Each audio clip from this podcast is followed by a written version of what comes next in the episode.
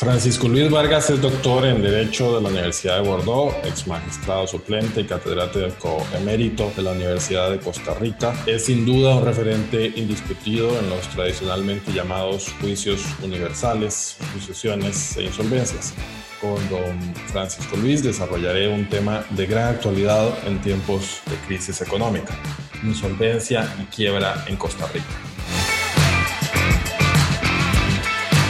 Soy Mauricio París y esto es Lex Talk.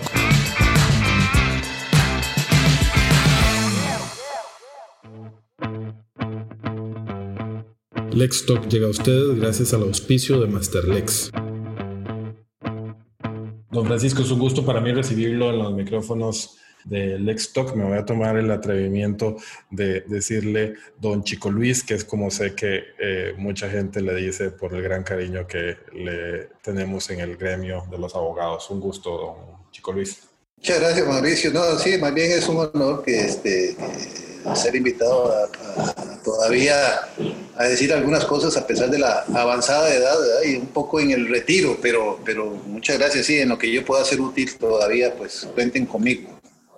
Y no, el Chico Luis siempre ha sido todo la vida, así es que no se preocupe, yo siento más bien eso una, una, una, una, alegría cuando oigo a la gente tratarme así, pues porque siento que hay un cariño un aprecio, porque si no, pues obviamente la situación no, no se presta para que usen el, el, apodo, el, diminutivo de nombre. Sin duda, y muchos hemos aprendido mucho del derecho. Eh, aunque no hayamos sido sus estudiantes por medio de sus libros, sobre todo eh, sus dos volúmenes de Derecho a las Sucesiones y también eh, artículos eh, que estudiamos sobre los temas de quiebra durante la universidad. Así que es un gusto tenerlo acá. Para comenzar, don Chico Luis, algunos, algunos números. Según datos del Poder Judicial, en 2018 se presentaron 244.251 casos nuevos de cobro judicial. Eso es un 22,3% más que en el año 2017, sumando un total de 667.887 casos en trámite al finalizar el año 2018. Son números pre-pandemia. Eh, pensaríamos que la situación económica se ha venido agravando y que estos números probablemente cuando estén actualizados arrojarán datos aún más preocupantes, probablemente acercándonos ya al millón de casos en cobro judicial. Pese a lo alarmante de esos números en materia de morosidad, en ese mismo año, es decir, en el año 2018, se presentaron solamente dos solicitudes de quiebra, 10 convenios preventivos y 8 solicitudes de insolvencia de personas físicas. Entonces, la pregunta con la que yo quisiera comenzar es por qué si hay tal nivel de morosidad y tal nivel de endeudamiento en los costarricenses, al final de cuentas, no hay quiebras. Eh, mucha gente dice que en Costa Rica las empresas no quiebran, al menos jurídicamente hablando. ¿Por qué cree usted que se presenta esta situación? Bueno, puede, puede realmente haber varias explicaciones, ¿verdad? Efectivamente, como usted bien lo dice, en este momento esos números están desfasados totalmente y debe haber muchísimos casos más de, ejecuciones simples. Pero precisamente eh, una de las razones puede ser esa, que la gran mayoría de los casos se convierten mm, en eh, procesos en los que no existen bienes porque ya alguien corrió y se adjudicó o remató los bienes y quedó fuera de cualquier proceso concursal. Entonces, no tiene ningún interés gastar, como decimos, pólvora en sopilotes, perdónenme la expresión. Es decir, eh, meterse en un proceso concursal que es caro para, para, no obtener nada porque no hay bienes. Ya, ya alguien se adjudicó esos bienes o los embargó, etcétera, etcétera. Entonces, eso puede ser una razón. Eh, otra razón puede ser que eh, el deudor a través de la ley de resolución alterna de conflictos logre acuerdos con sus acreedores y evite tener que ir a un proceso judicial, ¿verdad? Eh, eh, hay una, yo creo, utilidad importante de, esta ley de resolución alterna que conocemos como RAC. Por ahí podemos entender que puedan eh, suprimirse o eliminarse procesos judiciales.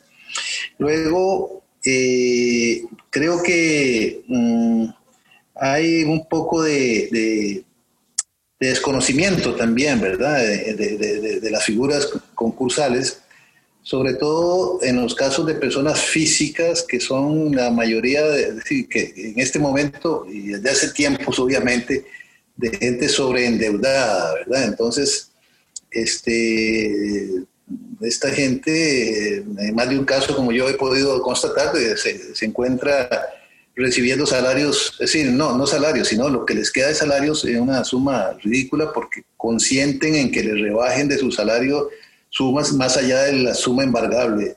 Y entonces, eh, no sé realmente cómo logran subsistir, pero, pero, pero tampoco encuentran una salida por falta de asesoría, por falta de conocimiento, porque ellos podrían presentar un concurso civil y, eh, pues hacer un poco valer esa dignidad humana que, que, que, deriva de un salario eh, más o menos honesto, ¿verdad? No el salario honesto, sino una suma más o menos razonable con la cual poder vivir y subsistir él y su, su familia. Entonces hay, hay varias razones, pero también hay un tema que, que me parece eh, también que puede justificar un poco todo esto y es que los bancos, eh, tratándose ya de empresas, han logrado a través de los famosos fideicomisos conseguir eh, resultados eh, muy favorables para ellos y en demérito de las empresas y demás acreedores, con lo cual ellos logran ejecuciones de los bienes, principales bienes de sus acreedores sin necesidad de recurrir a procesos judiciales ni de ejecución simple, ni menos de ejecución concursal. Entonces hay toda esa serie de, elementos que pueden justificar el que haya pocos casos de esa naturaleza. Sí, tal vez también el, incluso el deudor profesional que eh, estructura su patrimonio, digamos, eh, aprovechándose este uso antisocial que existe incluso de las, de las sociedades en Costa Rica, ¿no? Entonces, el deudor que no tiene nada a su nombre y tiene los bienes o su patrimonio eh, a nombre de, de, sociedades y esto puede hacer un poco difícil que se pueda realizar el cobro en esos casos, pero más bien sería uno de los supuestos en donde quizás un instituto concursal debería de eh, permitir que se pueda ir contra un grupo de sociedades vinculadas, ¿no? Eventualmente. Sí, sí, sí, claro, existen los famosos grupos de interés económico o también, obviamente, el cuento de descubrir el velo, ¿verdad? Para determinar si todo eso ha sido hecho en, fraude de acreedores, ¿verdad? Entonces, pues... Eh, eso podría ser una justificación más. En, realidad hay, muchas, muchas causas que uno puede eh, encontrar, pero, pero eh, tal vez el tema es que más bien yo me siento muy eh, triste, para decirlo de alguna forma, no tanto porque no haya quiebras, sino yo estoy muy feliz de que no las hubiera si eso fuera consecuencia de que en su lugar se estuvieran tramitando procesos de salvamento de empresas. Eh, usted señala ahí que hay apenas unos cuantos convenios preventivos, pero no hay ni una sola administración por intervención o reorganización de las empresas. Eh, eh, eso sí es doloroso porque obviamente estamos sacrificando las entidades productivas de las cuales, procesos de los que vamos a hablar un poquito más adelante, si le parece, pero, pero creo que la justificación me gustaría que fuera la de que hay muchos casos o suficientes casos de procesos preventivos, ¿verdad? Eh, tendentes a, reestructurar, a mantener la actividad productiva y a, tutelar el interés público que hay detrás de la actividad empresarial. Sí, y tal vez me, gustaría que eh, nos pudiera comentar un poco sobre el origen del Instituto de la Quiebra y sobre todo también sobre su evolución que la ha llevado en, digamos, los países que tienen legislaciones más evolucionadas que las nuestras a reformularse en lo que hoy día eh, es más bien conocido como eh, insolvencia, ¿no? Es decir, la palabra quiebra un poco técnicamente ha venido quedando en, desuso. Ok, sí, de, eso pues obviamente eh, tengo mucha eh, vivencia personal, valga la redundancia, vamos a ver, no, del origen de la quiebra, porque obviamente la quiebra se origina en el siglo XVI en, en Venecia, ¿verdad? Venecia y Florencia, sobre todo. Eh, y eh, en ese entonces pues se hablaba de bancarrota porque el deudor que incumplía sus obligaciones, sobre todo el que manejaba recursos ajenos, que trabajaba en una banca, si no pagaba sus deudas, le rompían la banca para demostrar que ya no podía seguir ejerciendo su actividad y para probarle a todos que ya no podía pagar. Eh, por eso se habla de bancarrota y todavía se sigue hablando en inglés en bankruptcy, ¿verdad? que es lo mismo, el concepto de bancarrota que en algunos lugares pues todavía eh, sigue usándose como concepto de, equivalente a la, a la, quiebra. La quiebra que en realidad es un proceso eh, liquidatorio en sus orígenes, ese es su concepto, que busca la liquidación del patrimonio del deudor para pagar a sus acreedores hasta donde alcance.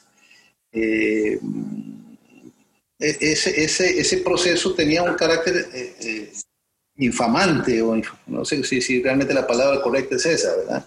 Al punto que este, todavía el Código de Comercio nuestro eh, estaba permeado de esa, de esa naturaleza en el tanto en que este, establecía el arresto del deudor quebrado, cosa que no se elimina sino hasta, hasta en 1989, aunque no lo creamos pero todavía más difícil de creer que la constitución política nuestra mantenga en dos disposiciones, artículos 38 y 39, el arresto del deudor como algo, como, una excepción al, principio de que nadie puede ser eh, eh, eh, sometido a, prisión por deudas. Dice, pero esto, esto no es prisión por deudas y sí es válido. Si usted deudor, si no pagó, va para la cárcel. Solo por el hecho de no pagar. Eso, eso obviamente eh, eh, es, sorprendente que todavía se mantenga en, la Carta Magna nuestra. Bueno, pero la legislación sí, sí evolucionó un poco, tal vez por la suerte que yo tuve de que eh, me, me, regalaron una beca, me dieran una beca para irme a estudiar a Francia y, estudiar allá precisamente toda esta, esta evolución que se estaba dando en ese país sobre los procesos preventivos. Y entonces, pues obviamente uno viendo que, que, había instrumentos jurídicos válidos para prevenir la quiebra, eh, ya en, uso, pues trajimos al país algunas ideas que costó mucho que, que, permearan la, realidad jurídica nuestra y cuando surgieron, surgieron con, obviamente, eh, muy distorsionados y entonces más de una me echa la culpa a mí de que esa legislación pasó tal cual aparece en, una, en el Código Procesal Civil que, que todavía no rige en esta materia, ¿verdad? Que es el del 90. Así es, así es, este, porque de, hecho, eh, curiosamente, en un acto de procrastinación eh, legislativa se reformó el Código Procesal Civil, que entró en vigor en el 2018, pero se dejó intacto eh, el tema de quiebras a la espera de una reforma que pareciera estar a las puertas y ya casi vamos a hablar de, ella. Pero esto que usted menciona, eh, don Chico Luis, es, muy, muy interesante, eh, digamos, de esa reforma de los 90, que también le, preguntaré sobre, sobre ella, porque estamos mm, tal vez muy familiarizados, sobre todo por, por la prensa, por el Instituto del capítulo 11 de la Ley de Equidad de Estados Unidos, el Chapter 11, eh, y vemos a cada rato que es muy dinámico, que muchas empresas muy grandes eh, optan por el Chapter 11 eh, y las vemos que siguen funcionando, ¿no? Y también entiendo, es la lógica de lo que estaba sucediendo en Francia cuando usted se fue a, a estudiar allá. Cuéntenos tal vez un poquito cuál es la diferencia de visión sobre ese instituto de la quiebra en nuestro sistema, ¿verdad? Que pareciera es el opus magnum del fracaso de un empresario que hasta la cárcel eh, iba a dar, ¿verdad? Versus el sistema o la visión que se tiene del instituto en otras eh, latitudes. Sí, eh, bueno, efectivamente hay procesos que procuran el mantener la actividad productiva porque no hay duda que tenemos que... Mm, tener muy claro que la, detrás de toda actividad productiva hay un interés público. Sí, a todos nos interesa que las empresas sean sanas, que estén produciendo, generando fuentes de trabajo, generando eh, divisas, generando eh, impuestos, generando cargas sociales, eh, etcétera, etcétera, etcétera. Sí, el Estado no, no genera plata, el Estado vive como una pulga chupando sangre, ¿verdad? Es decir, de todo nos, extrae eh, sus recursos, pero entonces si no producimos, pues obviamente el Estado va a estar mal y todos vamos a estar mal. Entonces, eh, mm, surgen todos estos institutos, obviamente que eh, con sus diferencias, y aunque usted no lo crea, el sistema francés y el que todavía rige en Costa Rica, pero que no se usa, y yo le explicaré por qué, son de los únicos que en realidad en función de, esa, eh, de ese interés público son capaces de atribuirle al juez potestades para que permitan la continuidad de la empresa a pesar de que los acreedores no estén de acuerdo, porque precisamente no es el interés de los acreedores el que se tutela, ni es el, acreedor del interés del deudor, ni tampoco el interés de los trabajadores, que en buena medida pues sí, pero entonces se, establece una, una pirámide, digámoslo así, de, intereses a tutelar, empezando por la continuidad de la empresa, para empezar, por la tutela de las fuentes de trabajo y por último por el pago de las deudas. Eh, en cambio, el sistema americano y otros buscan, en alguna medida, algunas de las disposiciones nuestras, eliminando estas que no se, no se pueden usar por, por, razones que explicaré, este, buscan mm, la tutela del, del crédito y de los, de los acreedores y eso es también lo que vamos a encontrar en, la legislación que se propone ahora eh, como reforma, ¿verdad? Entonces, este, mm, yo, yo siento que pudimos haber hecho con muy fácil una, una pequeña reforma al código para permitir que el juez siguiera, pudiera eh, establecer soluciones en los casos en donde efectivamente es necesario que la, la empresa siga adelante, porque es muy obvio que como, como, como tenemos hoy en día eh, eh, eh, el capítulo 11 en Estados Unidos o el convenio preventivo en nuestro medio, este, el, interés público desaparece, la tutela es privada totalmente y se deja en manos de esos privados una votación y, que incluso no tiene por qué justificarse, creo que decir voto negativamente porque me da la gana, voto y punto, y se acabó y la empresa tiene que cerrar a pesar de que sea una empresa viable. Eh, eh, y, y, quién no le interesa que el convenio se apruebe? Los, sobre todo los acreedores bancarios que tienen garantizados sus créditos, porque tienen o hipotecas o fideicomisos o cualquier otro tipo de garantía que eh, les da lo mismo a ellos una cosa u otra. Es basados en el principio aquí de que el deudor es responsable siempre y la peor nunca, pues entonces eh, pues vamos a, ejecutarlo y, a, sacrificar la empresa solo porque incumplió y muchas veces el incumplimiento, como me consta, eh, es causado por terceros eh, incluso por los propios acreedores. Y sin embargo, este, el juez, sabiendo que eso es así, no puede decidir lo contrario. El juez lo único que hace en Costa Rica y en muchos medios es nada más contar votos y ver que los acuerdos tomados no sean ilegales. Eso es todo. Eso es todo. No, no, entra a analizar precisamente si lo que se está acordando es perjudicial al interés público, al interés de las mayorías, etcétera, etcétera.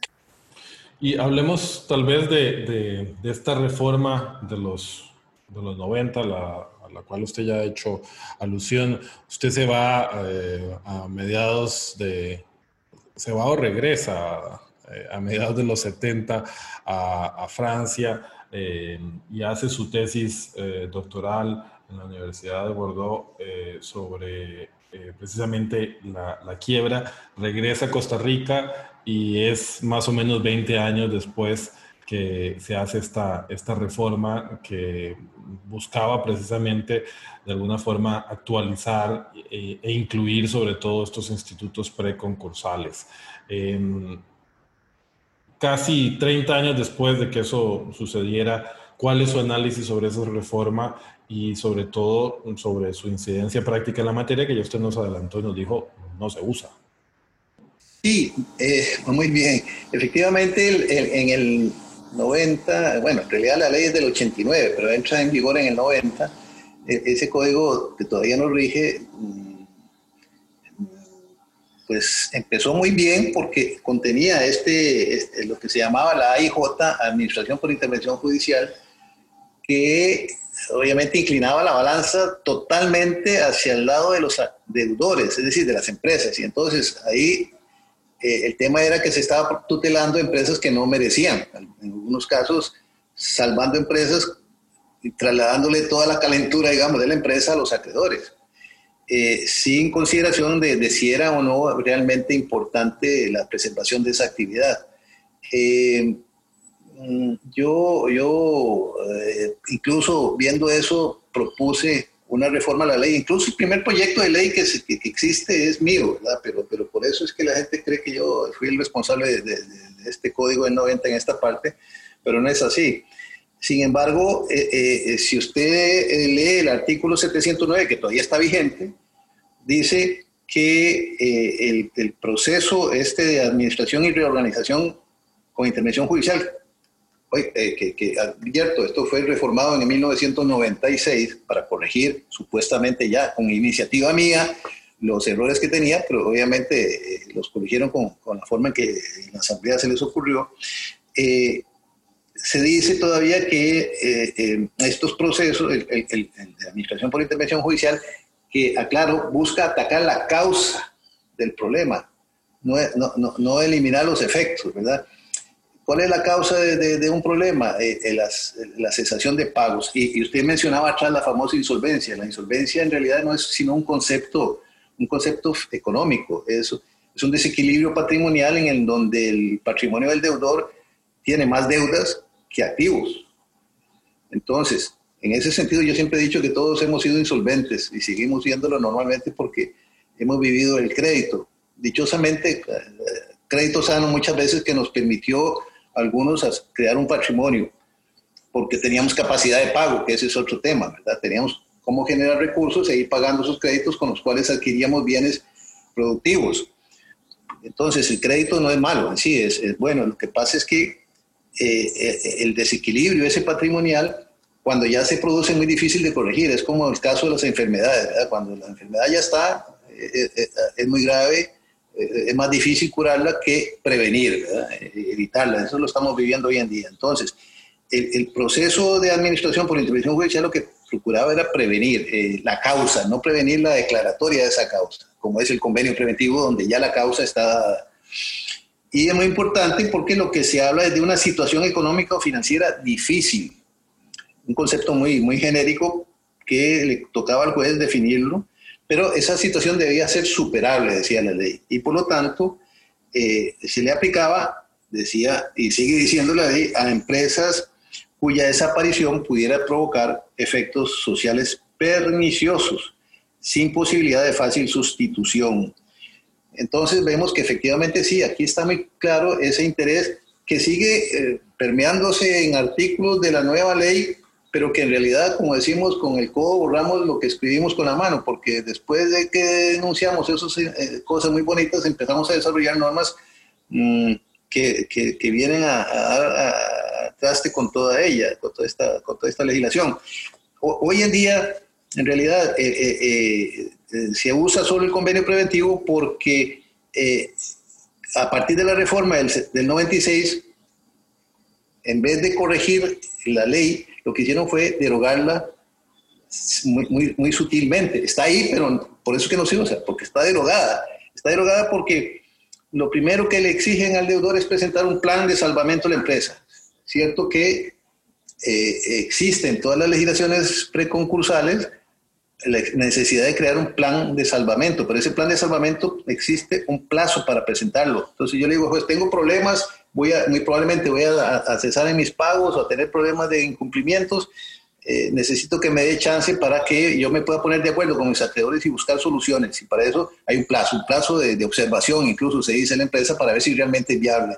Seis meses, prorrogables por otros seis meses más, incluso hasta 18 meses. Bien, este, y, y, para entonces, una vez que se cumple ese plazo, se presenta el plan, ya cuando todo el mundo está de acuerdo en que hay una salida pero nadie puede ejecutar al deudor y la empresa sigue operando. Nosotros tenemos que llegar ya al día que tenemos problema o vemos que hay un problema, tenemos que decirle a juez, tenemos el problema y aquí está la solución. Pero ¿cómo si, si, ni siquiera nos hemos sentado a discutir cuáles son los aspectos de, de, de la crisis que yo tengo? Entonces, eh, eh, eso hace que eh, realmente sea imposible. Pero además, antes de abrir el proceso, dice la ley, decir, con la reforma, el juez tiene que ordenar un, un un estudio pericial eh, y entonces eh, ese estudio pericial se puede llevar meses. Mientras tanto, no hay ningún efecto de suspensión de acciones y los acreedores han podido ejecutar sus créditos y por lo tanto, igualmente, cuando llegue una posible solución ya no, ya no es viable porque ya no existen bienes. Entonces, no hay nada preventivo, es decir, eh, proceso no evita que las ejecuciones se den. Entonces, en cambio, si usted presenta un convenio preventivo, sí paraliza las acciones, pero las paraliza por un tiempo porque al final de cuentas eh, todo va muy bien hasta que llega el momento en que eh, eh, las propuestas de solución que yo hago, que en realidad las puedo hacer inicialmente en forma muy genérica y que de aquí al momento en que se celebre la junta de acreedores yo puedo modificarla precisamente gracias a que los acreedores no han podido ejecutarme y yo podido sentarme con ellos a hablar de soluciones entonces, de aquí a unos meses yo puedo llegar con una solución eh, más o menos eh, acertada, pero que hasta ahí está muy bien, pero que requiere que sea votada por dos mayorías, mayoría de acreedores que estén presentes en la Junta, que a su vez representen el 66% del capital adeudado. Entonces, esto incluso eh, Rubén Hernández, por si acaso le interesa, puede preguntarle, acaba de presentar una acción de inconstitucionalidad en uno de esos casos diciendo que esa mayoría calificada este, eh, no es constitucional. Eh, eh, es un tema interesante que, no me toca a mí desarrollarlo, pero que estoy totalmente de acuerdo con Rubén en eso. Entonces, eh, eh, eh, una, porque ahora más bien es una minoría la que representa el 33.34%, la que decide si, estando de acuerdo, el 66.65%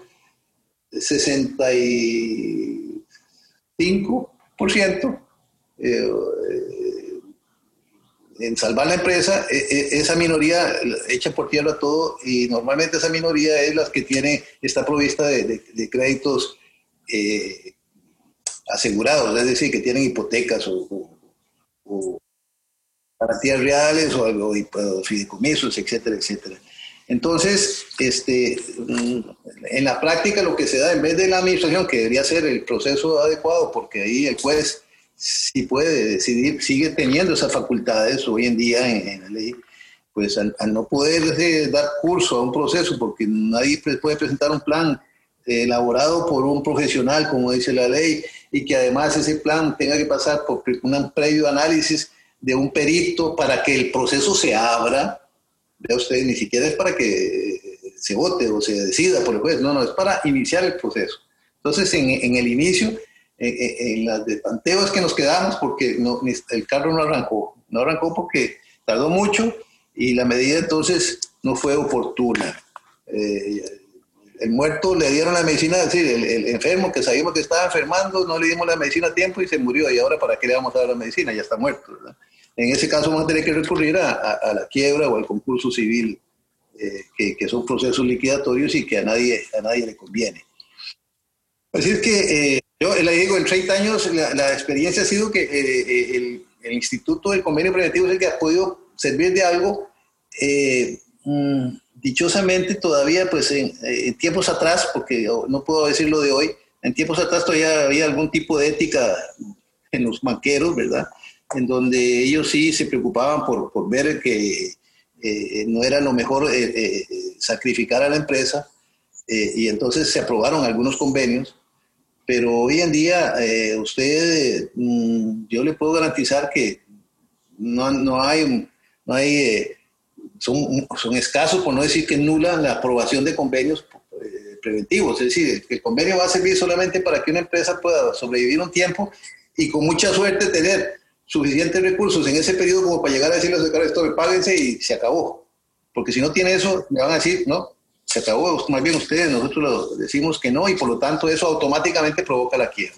termina siendo es la situación. eso, ¿verdad? Como una especie de, colchón de tiempo para ver si el, eh, deudor consigue, exactamente consigue los, los, fondos para pagar con la gravísima consecuencia además de que en caso de rechazarse pues se convierte o se declara directamente la, la, quiebra. Precisamente una de las curiosidades que, que tengo es en eh, tantos años de carrera profesional, más o menos cuántos concursos cree usted que haya, que haya usted participado eh, patrocinándolos o de alguna forma interviniendo, representando algún eh, acreedor o, de alguna forma que haya estado vinculados?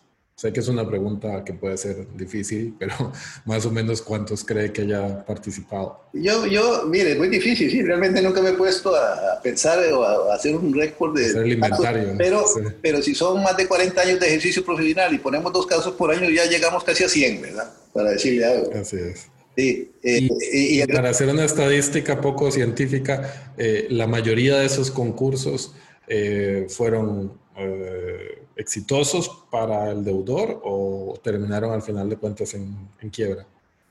Sí, como le digo, eh, en la época inicial, pues sí sirvieron de, mucho. Hay muchas empresas que todavía hoy en día existen en Costa Rica gracias a que pudimos lograr un acuerdo con los acreedores. Es decir, eh, eso demuestra que en realidad la solución no era mala.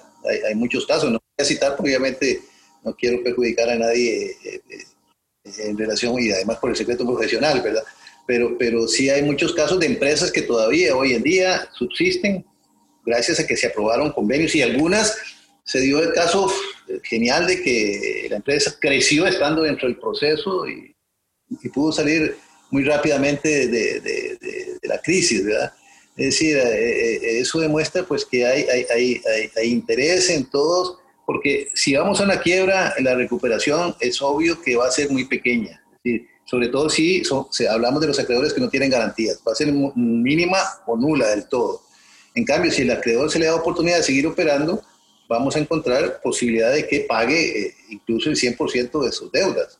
De manera que eh, eh, la medida tampoco es, es, absurda, tiene, sentido, aparte de, de, los intereses públicos que ya señalamos que se tutelan manteniendo las fuentes de trabajo que son tan escasas. Y yo, yo digo que un país pobre como Costa Rica no se puede estar dando el lujo de estar cerrando empresas todos los días. Y no se, lo, no se lo dan ni siquiera los, los países ricos, ¿verdad? Así es, sí. Aunque, vea usted que hablando de estadísticas, por ejemplo, países como Francia, que son tan evolucionados en esto y que constantemente están, eh, vamos a ver, eh, haciendo, reformando la ley, actualizándola, eh, el, el, el porcentaje de éxito es de un 15%.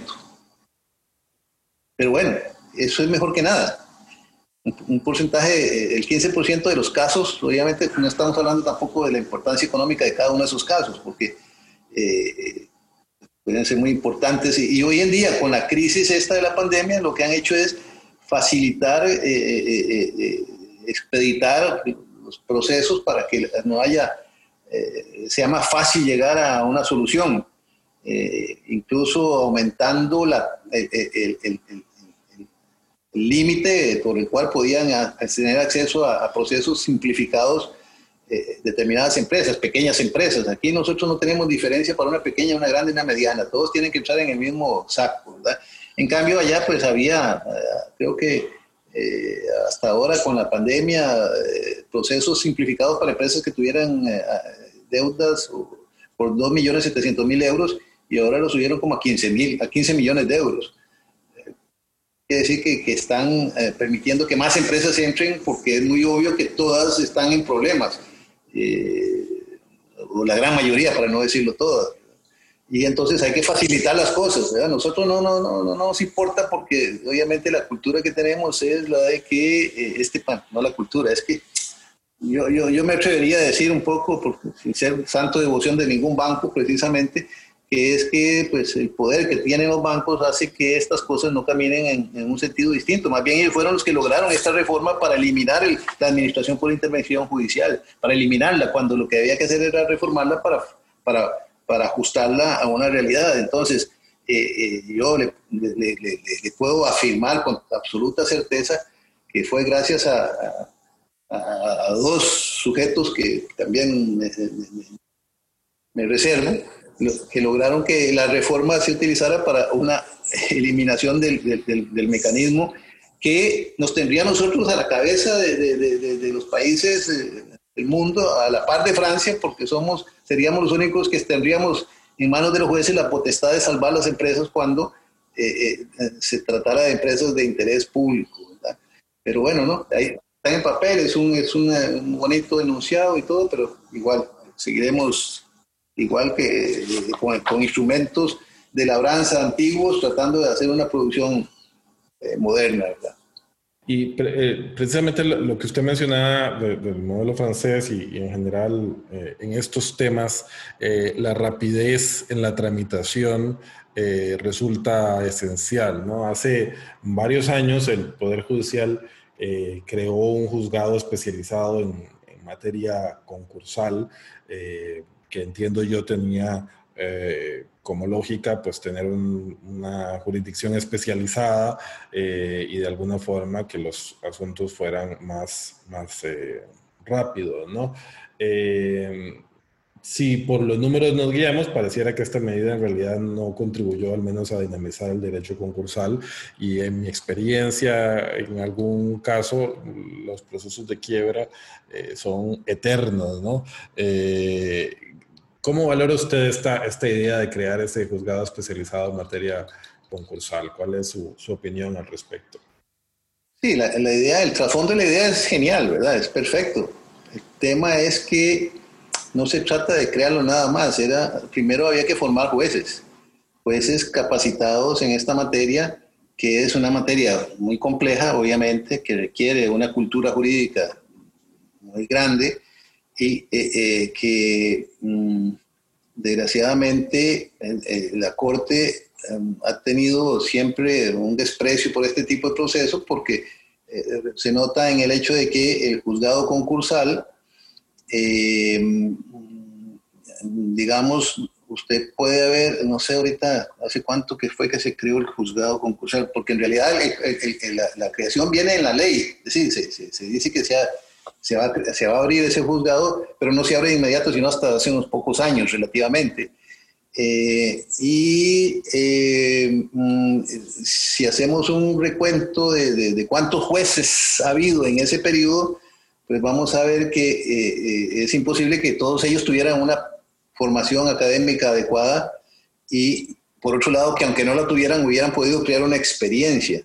Entonces, este, mm, eh, tenemos una cantidad enorme de jueces que han pasado por ahí y cada uno con sus teorías y sus cosas, y sus conceptos y sus, ignorancias, porque eso es lo que yo puedo decir que en más de un caso de lo que es una verdadera ignorancia de, de, los fines que persiguen estos procesos, ¿verdad? Y muy eh, claro es que eh, siempre se ve al deudor como un delincuente. Usted puede ser una persona que ha tenido, como he tenido yo casos de clientes y todavía tengo algunos, que han vivido 30, 40 años dándole ganancias a los bancos porque nunca han incumplido un solo día y por hechos ajenos han llegado a incumplir y entonces los tratan como delincuentes y, buscan por pisotearlo, ¿verdad?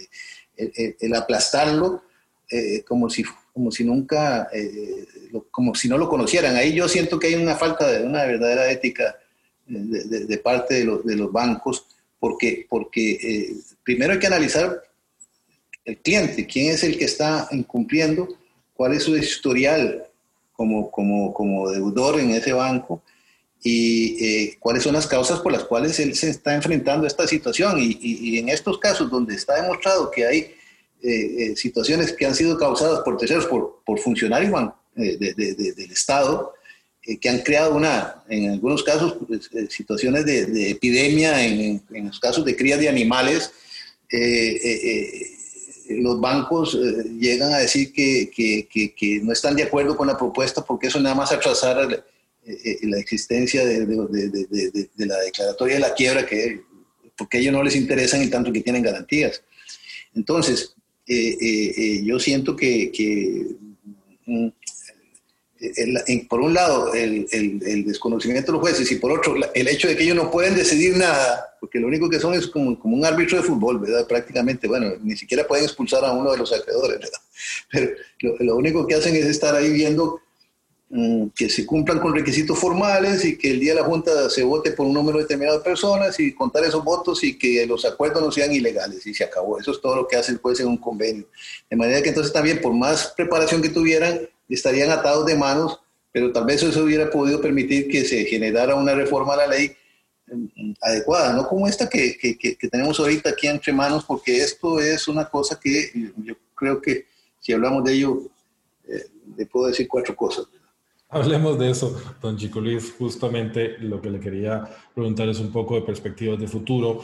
Este proyecto de ley concursal presentado por el Poder Judicial, eh, que está en la Asamblea Legislativa, con todas las bendiciones eh, legislativas posibles y que todo apunta a que podría ser aprobado en cualquier momento en este año. Ha estado en las últimas semanas incluso en primer lugar de eh, votación. Entonces, eh, dígame esas cuatro cosas que dice usted, me puede decir sobre este proyecto. Bueno, dije cuatro, pueden ser tres o pueden ser diez, No sé. mire, yo espero que, que, Dios me convierta en mentiroso, no voy a decir jetón porque es una mala palabra, que Dios me convierta en mentiroso y no en profeta, pero no le tengo buenos augurios a ese proyecto. Eh, es, una, es un proyecto que pretende eh, resolver todos procesos habidos y por haber en materia concursal, mezclando deudores comerciantes con deudores no comerciantes. Y en el caso del deudor comerciante o empresario, eh, tenemos muy claro que el interés es uno, que es el de preservación de la actividad productiva. Y eso, eso es un tema, eh, eh, el, preservar la actividad productiva, el, salvaguardar las fuentes de trabajo y luego el pago de los créditos. Pero en el caso del deudor civil, nada de eso existe. Sí, los fines, los objetivos son muy distintos. Eh, se trata un poco tal vez de hablar de la dignidad humana porque es una persona física que se ha sobreendeudado y que no puede pagar y no tiene cómo y tal vez es de darle un respiro para que vuelva a empezar una, una, una vida nueva o permitirle que, que sobreviva, pero, pero no, no, no, estamos hablando de que va a producir nada porque él no está produciendo, él es un asalariado o una persona que, que, que no, es empresario, ¿verdad? empecemos por ahí, no está generando puestos de trabajo, es un trabajador él, y tampoco eh, eh, vamos a poder pagar las deudas porque él no tiene cómo. ¿sí? es obvio que sus recursos dependen solo de, sus ingresos y eh, como asalariado, de manera que, que, los objetivos y los fines no son los mismos y entonces no tiene sentido revolver chayotes con, con, con, con aguacates aunque se parezcan, ¿verdad? En ese primer aspecto yo creo que hay un error. Un. Luego, eh, me parece que si bien es cierto, usted coge el artículo primero de la ley, del proyecto, y lo lee y dice, puñeta, qué bueno, vamos, ya nos salvamos, ¿verdad?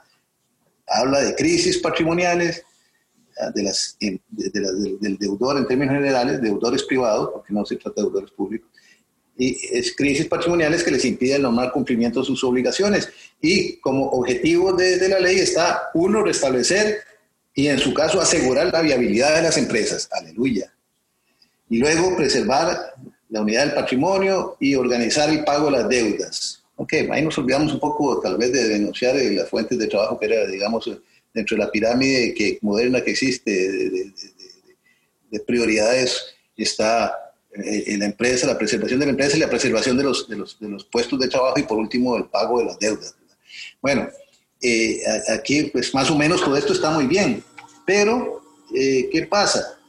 Usted empieza a leer los, los, los artículos de, este, de, este bueno, no, no lo voy a calificar de, este proyecto, que son, está, está eh, vamos a ver, son 117 páginas a, renglón seguido, ¿verdad? De, artículos que en realidad suponen ser 75 artículos, pero son de esos artículos que tienen su artículo dentro del mismo, ¿verdad? Entonces a veces son tres, cuatro páginas de cada artículo, entonces yo conté y más o menos anda por 300 artículos este, que mm, definitivamente no, no, no, no son coherentes con esa finalidad, con esos objetivos, porque lo único que buscan es la tutela de los créditos y de los acreedores. Y eh, eh, en ningún lado se establece ninguna facultad de juez de decidir por encima de, de, de, lo que los acreedores por su lado voten. Yo incluso eh, me siento muy muy preocupado porque eh, más bien han convertido eh, eh, esta ley en un, y, los procesos estos concursales en procesos contenciosos cuando nunca lo han sido. La naturaleza de los procesos concursales siempre ha sido que no lo son. Y por lo tanto, todo tipo de contención que surja tiene que resolverse ya sea fuera del concurso o bien dentro del concurso en los famosos incidentes. ¿Ok? Pero entonces ese, ese concepto, sí, eh, hoy en día eh, en este proyecto de ley es que usted todos los ordinarios y todas las cosas que tengan que resolverse de tipo contencioso se van a resolver en la vía incidental dentro del proceso concursal. Eh, y además empieza hablando de la demanda. Eh, eh, y dice que la demanda de, y el demandado y las excepciones y la sentencia, o sea, definitivamente es una concepción muy distinta de la que tenemos los que manejamos estos procesos cuando decimos que son procesos no contenciosos en el tanto y que se trata nada más de que el deudor en una situación de dificultad concurre ante el juez a pedirle ayuda para salvar su empresa y el juez, bueno, llama a los acreedores y le dice, este es el problema y vamos a buscar una solución. Pero, ¿cuál deudor y cuál demandado y cuál de excepción y cuál sentencia? En realidad aquí, eh, eh, si fuera que la sentencia, perdónenme, yo estaría muy, muy contento si esa sentencia fuera que el juez dijera, señores, esta es la solución. No, pero la sentencia de que habla es nada más aquella que viene a dar paso al, proceso. Después de que se planteó la demanda, yo no sé, imagínese usted el deudor demandando a todos sus acreedores. Yo no veo cómo sería eso.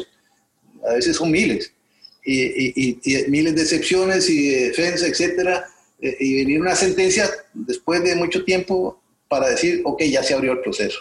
Ya vamos adelante, ahora sí vamos a conocer de las propuestas de convenio que el deudor está eh, eh, insertando desde el inicio también. Entonces, eso a mí me, asusta porque convierte esto en un super proceso contencioso, ¿verdad? en donde se pretende que se resuelva todo, de todo tipo de procesos concursales preventivos o no preventivos, liquidatorios o no liquidatorios, y además todo tipo de demanda ordinaria o discusión que pueda surgir entre acreedores y deudores. Eso va a ser una cosa imposible de manejar. Yo, yo soy sincero, yo me he cansado de leerla y releerla y termino sin saber por dónde es que anda la posesión. Yo me siento perdido, tal vez que ya uno viejo le cuesta más entender las cosas, pero siento que, que hay algo que, que no, que no, ah, bueno, perdóneme, mire, y hay un pequeñito, pequeñísimo detalle, el interés de, que inicia la ley diciendo que es el de preservar y asegurar la viabilidad de las empresas, eh, se cae en la misma norma, en la misma ley, perdón, por una formalidad. Dice un artículo, por ahí creo que era el, déjeme ver si lo ubico, el 13, no, eh, sí, eh, vamos a ver, dice que el deudor tiene que notificarle a todos los acreedores eh, de, la, eh, de la sola presentación de la, de la, de la demanda, digámoslo así. Aunque por, eh, por unos lados todavía quedan resabios de la ley y, en la mente de estos redactores de que esto era, no era una demanda, sino que hablan de solicitud, de la solicitud del deudor, de la solicitud del acreedor, de la solicitud de, de, de entidades públicas, etcétera. Hablan de solicitud, pero después se acabó eso y seguimos con demanda. Pero dice que el artículo 13.7 que presentaba la solicitud, el promotor está obligado a avisar a todos sus acreedores acerca de la gestión efectuada, cosa que hoy en día existe y que eh, ha habido mucha discusión en tema de esto de que el proceso se pueda abrir eh, eh, con el aviso, pero es que se exige que el deudor en cinco días avise. Yo digo, está bien, aviso. No, no está bien, porque realmente el avisar lo que hace es que los acreedores van a correr en eso a presentar sus ejecuciones, sobre todo si son de ese tipo de ejecuciones privadas. Entonces, no está bien, pero digamos que estaría bien solo en el hecho de que yo avisé y con eso ya cumplí con el requisito, pero no. Eh, ha habido discusión por ahí en la práctica y que se va a acabar en a futuro porque la norma esta lo aclara diciendo que solo podrá declararse abierto el concurso si se comprueba la efectiva comunicación a todos los acreedores y pregunto yo, bueno, ¿y cómo hago yo para probar que un acreedor que, que, reside en el extranjero recibió la comunicación dentro de esos cinco días? Eh, si no, dice, de no cumplir con la comunicación en el plazo indicado se declarará inadmisible el concurso. Entonces, una formalidad como esa, ¿qué objetivo tiene? Si yo creo, está bien, avisémosles de que ya se abrió el proceso y entonces que vengan todos para que no quede ninguno por fuera, si quieren que no quede ninguno por fuera pero mm, cerrar las puertas porque el deudor no puede demostrar que en los cinco días le avisó a todo el mundo ah, y a Raimundo, como es el dicho, perdóneme la expresión porque nada, es que estoy un, poco ofuscado con eso. Entonces, ¿qué hacemos? Sí, cerramos la empresa porque no pude avisarle a todos en cinco días y se acabó el proceso. Entonces, sí, y con, con, el riesgo de que quede a criterio del juez eh, hasta dónde tiene que llegar ese esfuerzo de notificación, ¿verdad? Es decir, será solamente el enviar un correo electrónico, será enviar una, un courier certificado, es decir, hasta dónde llega ese, ese concepto que es muy importante porque de eso pende el, el, inicio realmente del, del, procedimiento, ¿no? Sí, es que estamos invirtiendo eh, la pirámide aquí, está bien. Yo, yo tengo que entender que hay que avisarle a los acreedores, es, es necesario que todo el mundo se por lo menos dentro de los acreedores, eh, pero de que ya el proceso se abrió. Y es más, abierto hay que publicar un aviso a todo el mundo. Ya se abrió. Entonces, ¿para qué vamos a avisarle que se va a abrir? Avisémosle que ya se abrió para que vengan. Pero no avisarle que se va a abrir para que salgan corriendo, como pasa. Y, usted ve que el día siguiente o el mismo día que usted comunicó, algunos acreedores están notificando de que eh, se está ejecutando ya el crédito por el fideicomiso tal y rematando la propiedad y señalando y se acabó, porque ya entonces también viene el otro tema de que con el solo señalamiento del remate quedan excluidos los créditos de estos dentro de un proceso concursal, etc. Entonces, yo, yo siento que realmente eh, es terrible esto. Y además, eh, yo siento que también, como muy probablemente la redacción fue de, de jueces, eh, les ha molestado mucho siempre que los abogados litigantes cobremos honorarios por estos asuntos y entonces eh, eh, están derogando toda la normativa que ha existido todo el tiempo en la que establecía que los honorarios de los abogados eran un pasivo preferente, es decir, que había que pagarlo dentro del proceso.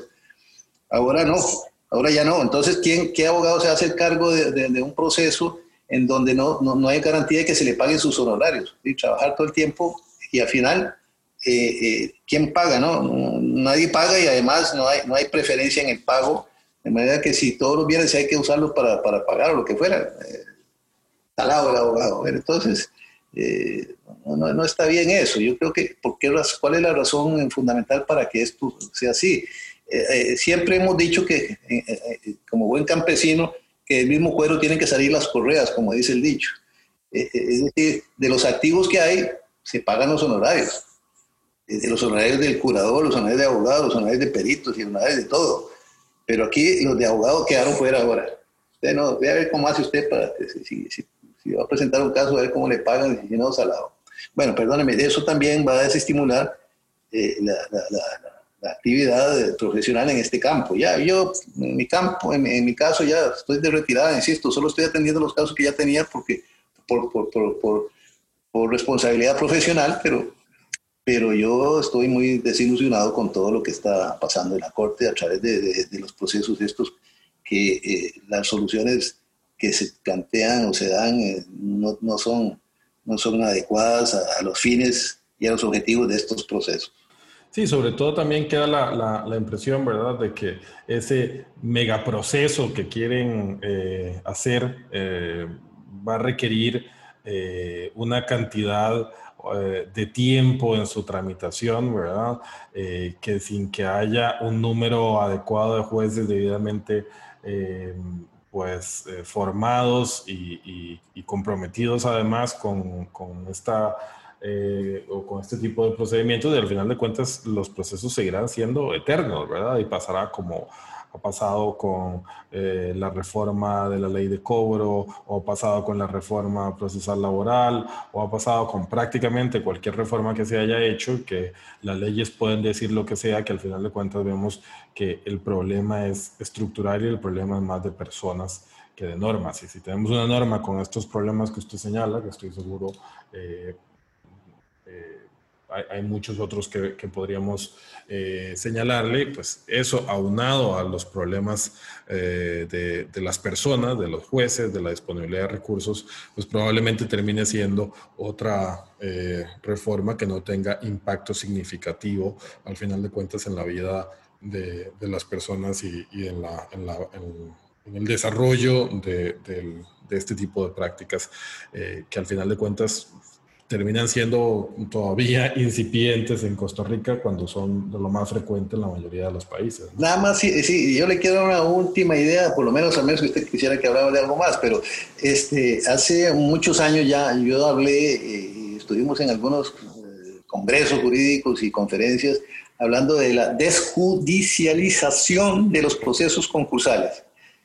¿Por qué? Porque bien que mal, vea usted que si, estamos hablando de acuerdos, esos acuerdos se pueden lograr fuera de la Corte. La Corte es que quiere judicializar todo, todo, todo, todo, todo. Así es. Incluso esto... Ni pican la leña ni prestan el hacha. Exactamente. Todo esto de los cobros judiciales también pudo haber sido hecho a través de, procesos privados, ¿verdad? Y, y, y, no, no, no, todo es judicial y, bueno, y esta ley que reglamentista que pretende resolver todos y cada uno de los aspectos y yo digo que va a ser un juez cuando no encuentre una solución aquí, porque, porque no hay ninguna potestad para él, para resolverlo. Entonces, seguimos eh, tratando de, congestionar tribunales con, con todo, y, vea usted, reuniendo en un solo tipo de tribunal todo tipo de procesos que por más que tengan un denominador común, no son idénticos y tienen finalidades y objetivos muy distintos, de manera que podría haber una jurisdicción para procesos eh, no, no comerciales, digámoslo así, eh, eh, como, como, como, sucede hoy en día, ¿verdad? Bueno, existe el proceso de, de, liquidación de, bienes del, del, deudor no comerciante, pero, pero insisto, yo, yo creo que no, no está bien, todo esto que se ha hecho ha sido, y, y, y bueno, pobrecito mis, mis, mis, alumnos como ustedes, o los que fueron mis alumnos y los que vienen y no han sido mis alumnos, los nuevos abogados, ¿qué van a hacer con, con esto? Porque no van a encontrar una, un, mecanismo simple. Yo creo que no hace falta que una ley sea tan compleja. Eh, lo, que tenemos actualmente con unos pequeños retoques podría haber sido más, más útil. Muy bien, don Chico Luis, muchísimas gracias. Nos ha vencido el tiempo, pero desde luego que me gustaría que en otro momento podamos profundizar sobre este tema y además que nos cuente un poco más de anécdotas sobre su muy interesante y en su momento muy innovadora práctica en estos temas. Muchísimas gracias, ha sido eh, un gusto conversar con usted. gracias a ustedes por la invitación y espero que sea de, de alguna utilidad lo que hemos hablado. Sin duda lo será. Muchas gracias por escucharnos y espero que esta información haya resultado útil. Si así fue, por favor, compártala con sus redes y no olvide suscribirse al podcast desde la aplicación de su preferencia. Lex Talk es una producción de Relax Media para buenafide.cr. La información compartida en este podcast no constituye asesoría legal.